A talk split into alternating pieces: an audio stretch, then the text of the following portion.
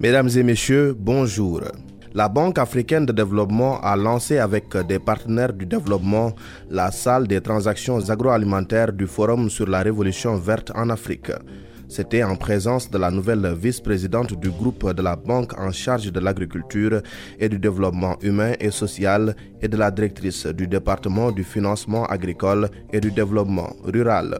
Organisée par l'Alliance pour une révolution verte en Afrique AGRA, cette quatrième salle des transactions agroalimentaires va être présentée lors du sommet 2021 de l'ARGF réunissant différentes parties prenantes pour faciliter les partenariats et encourager les investissements dans l'agriculture africaine. L'objectif est de soutenir notamment les gouvernements et entreprises en leur donnant accès aux financements et partenariats.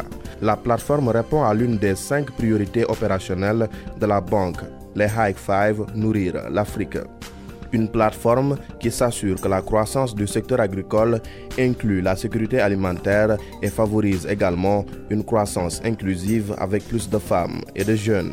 Le soutien de la banque à la salle des transactions agroalimentaires témoigne d'un engagement en faveur d'une vision commune destinée à accélérer la transformation du système alimentaire en Afrique.